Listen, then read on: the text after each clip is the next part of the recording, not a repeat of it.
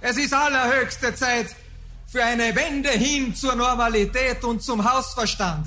Es ist allerhöchste Zeit für eine totale Hinwendung zur eigenen Bevölkerung und für eine totale Abwendung weg von den selbsternannten Eliten. Herbert Kickel ist eine Reizfigur, die rhetorisch versiert ist, unbeirrbar in seinem Kurs und auch unversöhnlich gegenüber dem politischen Gegner ist. Also uns in der Sprache der Grünen zu sagen, ich hätte einen Vorschlag, was wir mit denen machen könnten, kompostieren, kennt man diese ganzen politischen Versager. Das sagt der Mann, der Österreichs Rechtspopulisten anführt. Herbert Kickel, Vorsitzender der Freiheitlichen Partei Österreich, der FPÖ. Und wahrscheinlich hätte er selbst nie gedacht, dass er mal auf einer Bühne steht und mit seiner Rede die Menge anheizt. Jahrelang stand Herbert Kickel in der zweiten Reihe, schrieb Slogans für andere. Zuerst für sein großes Vorbild Jörg Haider. Es sind nicht immer die Besten, die als Erste von zu Hause fortgehen. Und später dann für Heinz Christian Strache. Und daher sage ich jedem Bürger, wendet euch ab von diesen Parteien, die haben euch verlassen, ihr braucht kein schlechtes Gewissen haben. Jahrelang haben andere Parteichefs die Wähler mit Kickels Worten um die Finger gewickelt. Aber jetzt steht er selbst ganz vorne, hat selbst das Wort, ungefiltert. Wir gehören auf eure Seite und wir werden sie herunterholen vom Hohen Ross. Alle miteinander, das kann ich euch versprechen. Haider wurde verehrt und geliebt. Strache war sozusagen der Kumpeltyp. Bei Kickel habe ich den Eindruck, dass seine Parteifreundinnen und Parteifreunde ihn bewundern, aber vor allem, dass sie ihn fürchten. Bei den Österreich-Wahlen im nächsten Jahr könnte Kickels FPÖ stärkste Kraft werden. Das zeigen alle aktuellen Umfragen. Und was lange als undenkbar galt, scheint inzwischen nicht mehr ausgeschlossen. Beim Kickel spüren die Menschen, dass er wirklich Kanzler werden will, Volkskanzler, wie er selber sagt. Aber wer ist der Mann, vor dem selbst Parteifreunde Angst haben? Er wird ja von seinen politischen Gegnern als Ideologe gefürchtet, der den Rechtsstaat nicht respektiert. Offensiv, aggressiv, rhetorisch und strategisch furchtbar brillant. Und Kickel hat offenbar Lust am Spiel. Wie hat es Herbert Kickel, der immer lieber im Hintergrund tüftelte, an die Spitze der Partei geschafft? Angeblich stellt er sich bei der FPÖ mit den Worten vor, ich kann nichts, aber ich kann alles lernen. Und wieso fliegen ihm jetzt die Wählerstimmen zu? Kassen hat's, Kassen hat's, die Pandemie bleibt und die FPÖ geht. Jetzt ist die Pandemie gegangen und die FPÖ ist geblieben, liebe Freunde. Sein unbedingter Wille zur Macht, das unterscheidet ihn von seinen an sich viel populäreren Vorgängern. Ich bin Lucia Eisterkamp vom Spiegel. Und ich bin Antonia Raut vom Standard. In den nächsten vier Folgen von Inside Austria erzählen wir vom Aufstieg eines Angstmachers darüber, wie Herbert Kickel vom Redenschreiber zum Mann fürs Grobe und schließlich zum Parteichef wurde. Wir zeigen, wie Herbert Kickel mit seinem Rechtspopulismus jetzt das Kanzleramt ins Visier nimmt und wie er Österreich umbauen will.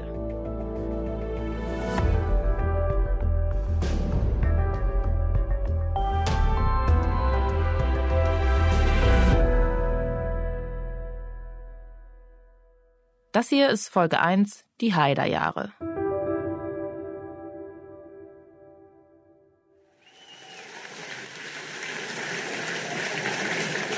Wow, so eine Stimmung und so eine Begeisterung und so ein Zuspruch und so ein wunderbares Bild, wenn man da hinunterschaut in dieses, ja, ich möchte schon fast sagen, vollgepfropfte Festzelt.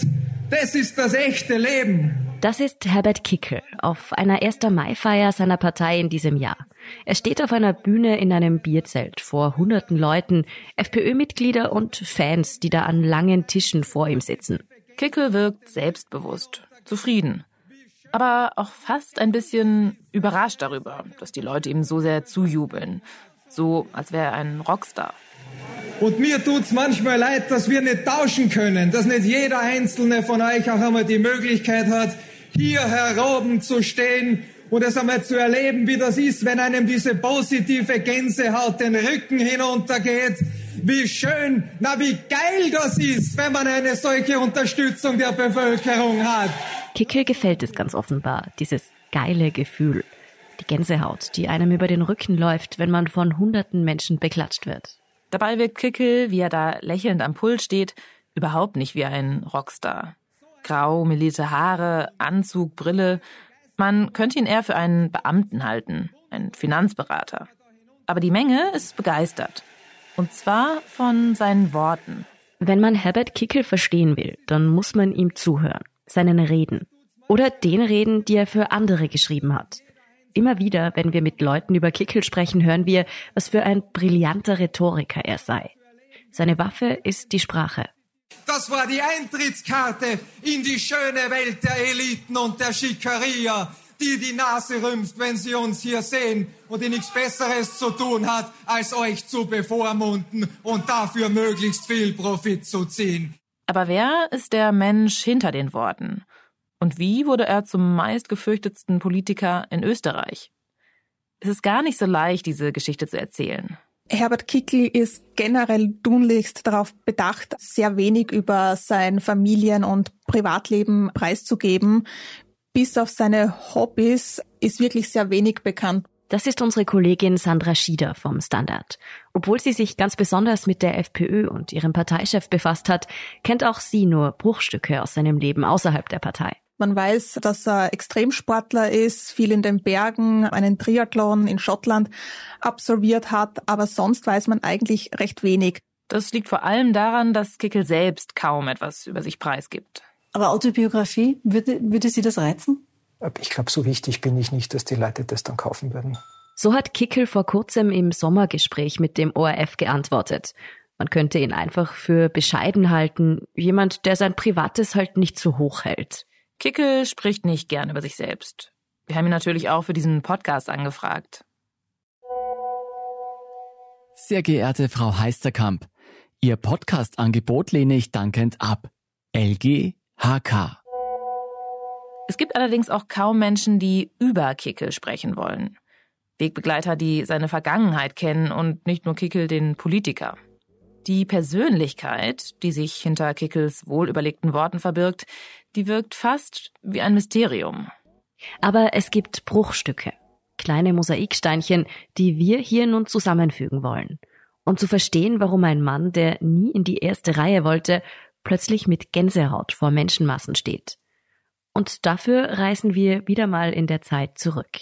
In der Nacht zum 21. August wurden nach Bekanntwerden der militärischen Intervention in der Tschechoslowakei Teile der Einsatzverbände des österreichischen Bundesheeres in Alarmbereitschaft Wir hören eben aus Houston, dass es noch genau sieben Minuten dauern wird, bis wir äh, brauchbare Bilder, Fernsehbilder vom Mond bekommen können. Wir sind in den 68er Jahren. Politisch ziemlich unruhige Zeiten. Die Rolling Stones singen mit Street Fighting Man über die Proteste gegen den Vietnamkrieg.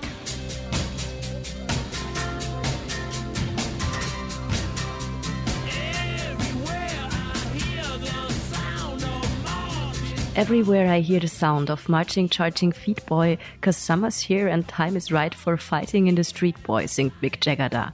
Es ist eine Zeit, in der die Revolution nicht nur aus dem Radio klingt.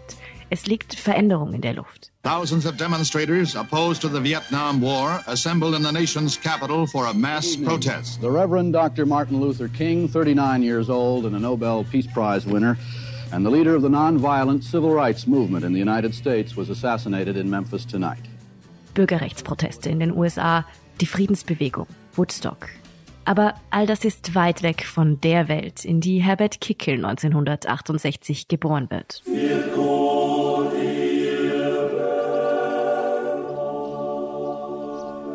Ein idyllisches Städtchen an der Drau im österreichischen Bundesland Kärnten. Alpen, Bergseen, Volksmusik. Die Autobusse fahren nur selten und das soziale Leben findet in der Kirche und im Bierzelt statt. Zumindest als Herbert Kickel dort zur Welt kommt.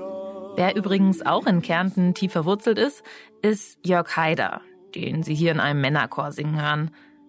Haider, das FPÖ-Urgestein. Zu dem kommen wir aber später noch. Herbert Kickel wächst in einer Gemeinde mit 5000 Einwohnern namens Radenthein auf. Hier wird bis heute Magnesit abgebaut. Die RHI Magnesita produziert Feuerfestprodukte, um die Produktion von zum Beispiel Autos oder Handys zu ermöglichen. So erklären Lehrlinge in einem neueren Werbevideo der RHI Magnesita, was dort produziert wird. In der Fabrik arbeiten damals Kickels Eltern. Und auch seine Großeltern haben dort schon gearbeitet. Herbert Kickel selbst hat in der Fabrik später als Jugendlicher seinen ersten Sommerjob. Eine klassische Arbeiterfamilie, was damals aber noch nicht FPÖ-Klientel heißt. Mittlerweile fischt die FPÖ bekanntlich ja seit einigen Jahren erfolgreich im Wählerteich der Arbeiterinnen und Arbeiter. Aber in den 60er und 70er Jahren ist das noch anders. Die FPÖ, die sich aus der Vorgängerorganisation VDU gebildet hat, fischt damals vor allem am deutschnationalen Rand, im sogenannten dritten Lager. Die rechtsextreme Partei ist ein Randphänomen, dümpelt so bei 6 Prozent vor sich hin. In Österreich dominieren Konservative und Sozialdemokraten und teilen die Republik unter sich in Rot und Schwarz auf. Und Kickels Familie gehört, soweit bekannt ist, ins katholische Arbeitermilieu. Politisch aktiv ist dort niemand. Also wir wüssten jedenfalls nichts davon, dass irgendwer aus seiner Familie Mitglied einer Partei war oder im Gemeinderat saß oder Kickel sich selbst in seiner Jugend politisch engagiert hat. Als Schüler gilt er als selbstbewusst und zielstrebig, aber auch hilfsbereit und engagiert. Er besucht ein Gymnasium in Spital an der Drau. Übrigens gemeinsam mit der ehemaligen Grünen-Chefin Eva Klawischnik. Ja, das ist selbst fürs kleine Österreich ein ziemlich lustiger Zufall. Der Chef der Rechtspopulisten und die ehemalige Chefin der Grünen sind damals Klassenkameraden. Wir hätten von Eva Klawischnik natürlich gern gewusst, wie sie Kickel so als Teenager erlebt hat. Leider wollte sie nicht mit uns darüber sprechen, um die Privatsphäre des jugendlichen Kickel zu schützen und das respektieren wir natürlich. Was wir wissen, Kickel und Klawischnik sollen beide ziemlich gut in Deutsch gewesen sein. Sie können offenbar so gut schreiben, dass die Deutschlehrerin die Aufsätze der beiden manchmal laut vorliest, als Positivbeispiele. Unter ihren Mitschülern gelten beide als sozial und sie konkurrieren mehrmals gegeneinander um das Amt des Klassensprechers. Und vor kurzem hat Klawischnik dann gegenüber der Boulevardzeitung Krone auf Krone TV doch ein kleines Schmankerl verraten. Wir, wir haben uns geküsst, ja. Ja, aber ich geküsst? Ja. Geht das Auto mit Küssen? Weiß ich gar nicht. Ja. Ja. Ja. Mhm. Nee, was jetzt? Ja, ja. Ja. Aber da waren wir ganz jung. Wie alt? 14. Das verjährt nicht, das verjährt Aber schön. Was war das? Äh, das war, war, war war meine, ähm, ähm, meine. Die erste Liebe. Nein. Ähm, das war meine Geburtstagsfeier. Aha. So Flaschen drehen. Ja, genau. Was sagt uns das? Herbert Kickel ist wohl in erster Linie ein ganz normaler Jugendlicher, der bei Geburtstagsfeiern mit seinen Klassenkameraden Flaschendrehen spielt. Und dann haben wir dann noch etwas, das uns ein paar Hinweise über seine Kindheit und Jugend gibt. Eine Schülerzeitung. Ein vergibter Eintrag in Schwarz-Weiß aus der Klasse 8a. In Deutschland wäre das schon die zwölfte Klasse. Da steht, Schwärmt für die Fremdenlegion und ist Fachmann Nummer eins für internationales Militärwesen. Und weiter? Er ist ein guter Redner mit viel Selbstbewusstsein und Zivilcourage, der seine Argumente sehr überzeugend bringt und oft gute Ideen hat, allerdings neben seiner eigenen Meinung nicht leicht etwas anderes gelten lässt. Über dem Text klebt ein Schwarz-Weiß-Foto. Ein Junge mit kurzem, struppigen Haar und ganz nettem Lächeln. Im Eintrag steht dann noch, dass Kickel der Schnelltrinker der Klasse ist, was im Widerspruch zu seinen großen sportlichen Qualitäten steht. Und am Ende dann? Auf alle Fälle aber ein lässiger Typ, ohne den die 8a einfach nicht die 8a wäre. Militärwesen, guter Redner, einer, der andere Meinungen nicht gern gelten lässt. Es ist auffällig, wie viel von dem, was da steht, zum Bild des Herbert Kickel passt, den wir heute kennen. Nur, dass der Eintrag über den Jungen aus der achten Klasse mit struppigem Haar irgendwie auch ganz nett und jedenfalls harmlos klingt. Unter dem Text stehen auch ein paar Anekdoten aus dem Unterricht, also so lustige Wortwechsel zwischen Schülern und Lehrern. Geschichtslehrer. Was für ein Unterschied ist zwischen Ost- und West-Berlin? Kickel? In Ostberlin sägen sie die Mauer im Westen. Gewieft, schlagfertig und durchaus beliebt. So stellen wir uns Herbert Kickel als Teenager vor. Der Mann, der heute vor hunderten Menschen gegen Ausländer und die Eliten da oben hetzt. Und man fragt sich, wie viel damals schon angelegt war von seinem Weg. Ob seine Karriere auch ganz anders hätte verlaufen können. Wann kam der Hass dazu? Der Hass auf alle, die Kickel fremd erscheinen und alle, die anders denken als er.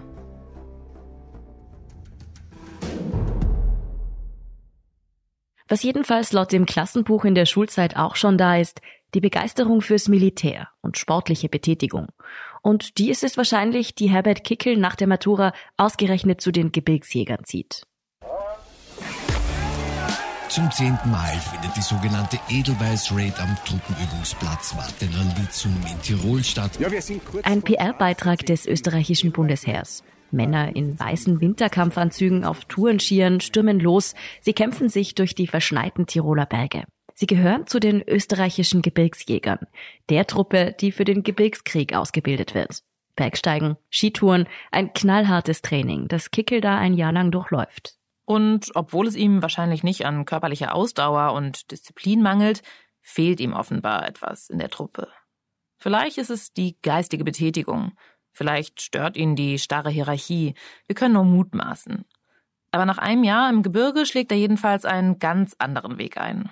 1988 hat er an der Uni Wien mit seinem Studium begonnen, die Studienfächer Publizistik und Politikwissenschaften. Sie hören hier unseren Kollegen Oliver Dasgupta. Er ist Autor beim Standard und beim Spiegel. Herbert Kickel zieht also mit 20 nach Wien und das Studium scheint ihn erstmal ziemlich zu begeistern. Später kam noch Geschichte und Philosophie dazu.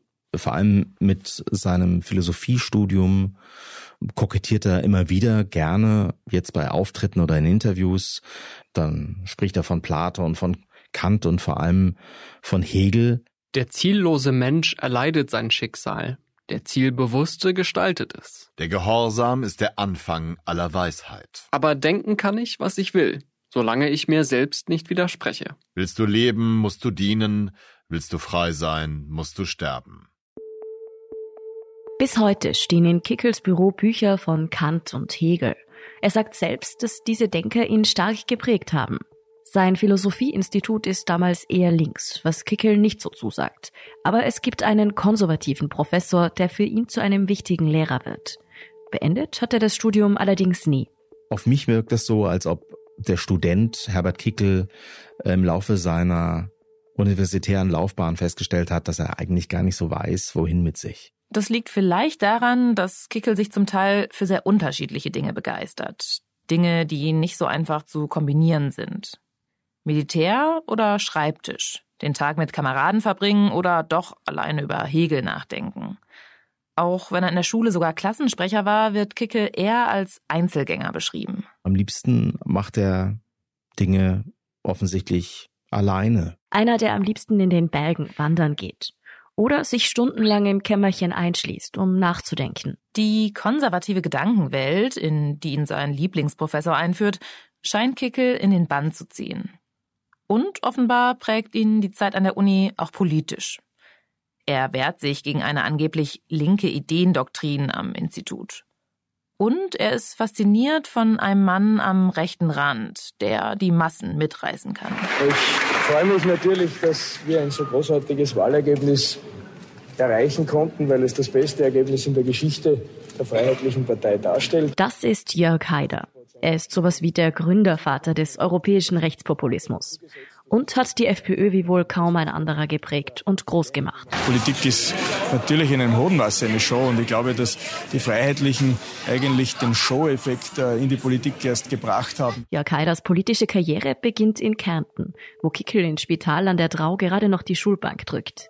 Während Kickel mit Eva Glawischnik um den Titel Klassensprecher kämpft, kämpft sich Jörg Haider politisch in die erste Reihe. 1986, als Kickel gerade seinen Schulabschluss macht, reißt Haider in einem Parteitag in Innsbruck in Tirol die Macht in der FPÖ an sich. Und das ist erst der Anfang. Zu der Zeit, als Kickel sein Studium an der Uni Wien begann, stieg der Stern von Jörg Haider auf. Der Kärntner wurde Landeshauptmann und die FPÖ entwickelte sich zu dieser rechtspopulistischen, zu dieser aggressiven Partei, wie wir sie auch heute kennen. Wir sind nicht ausländerfeindlich, aber wir sind inländerfreundlich.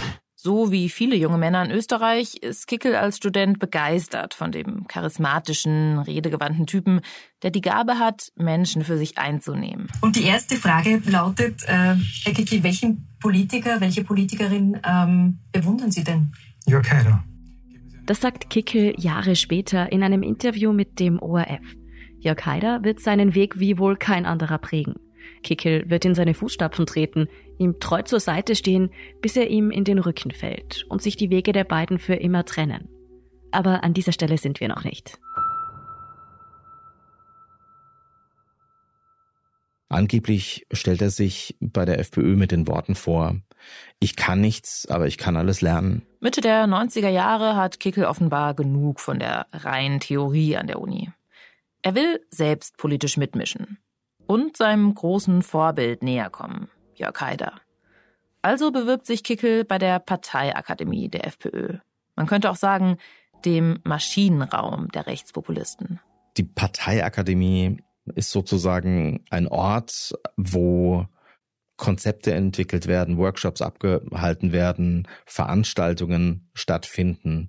Heute würde man vielleicht auch sagen, dass so eine Parteiakademie Aufgaben mitunter eines Thinktanks übernimmt.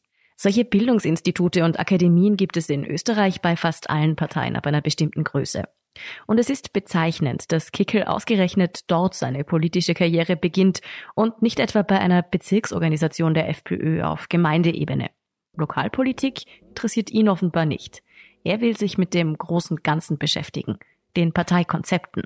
Und im Maschinenraum der Partei kann Kickel das verbinden, was ihm wichtig ist. Allein über Ideen nachdenken, aber eben nicht nur für sich, sondern für die starke Gemeinschaft. Am Anfang wird er in der Partei kaum wahrgenommen.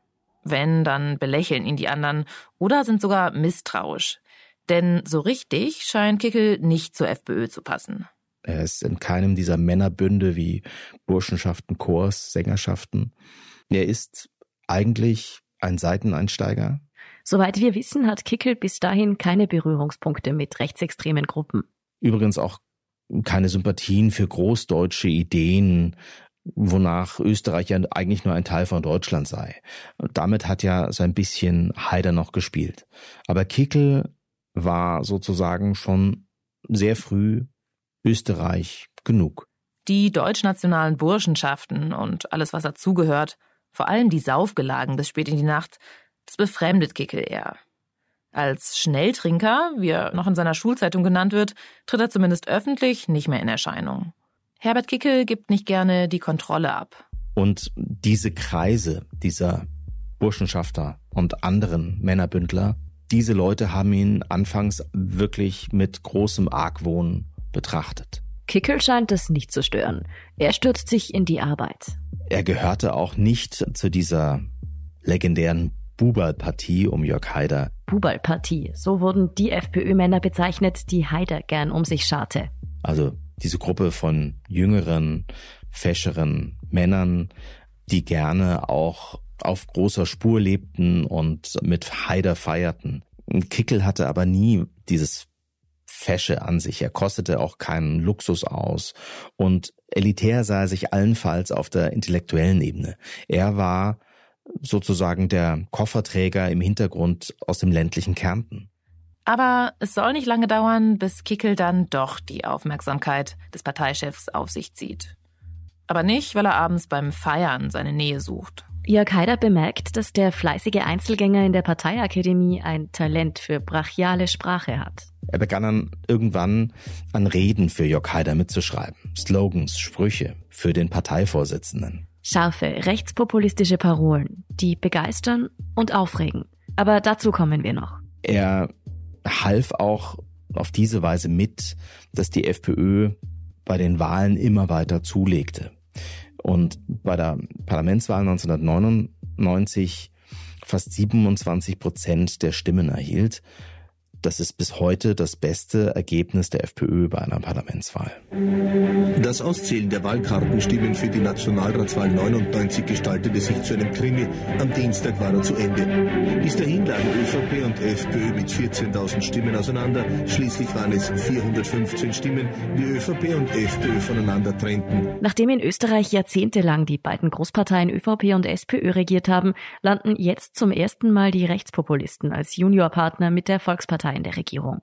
Auch dank Kickels scharfer Sprüche. Jörg Haider bekommt dann allerdings kein Regierungsamt. Das liegt daran, dass es schon während der Koalitionsverhandlungen internationale Proteste gegen den Nazi aus Österreich gibt. Erfolgreiche rechtspopulistische Parteien sind Ende der 90er in Europa noch eher die Ausnahme. Auch in Österreich demonstrieren Menschen dagegen, dass Haider in die Regierung kommt. Der verkündet schließlich, er wird kein Amt annehmen und sich als einfaches Parteimitglied nach Kärnten zurückziehen. Für die Partei. Viele seiner Bewunderer können den Rückzug nicht verstehen. Auch Kickel nicht. Das war eine große politische Dummheit. Das war in Wahrheit auch ein, ein, ein äh, Betrug an den Wählern, die ja Jörg Haider unterstützt haben, die sich ihn an der Spitze der Republik gewünscht haben. Und es wäre auch für das Land besser gewesen, wenn Jörg Haider Kanzler geworden wäre. Das sagt Kickel Jahre später in einem ORF-Interview vor einem Jahr. Haiders Rückzug nach Kärnten ist für ihn die erste große Enttäuschung.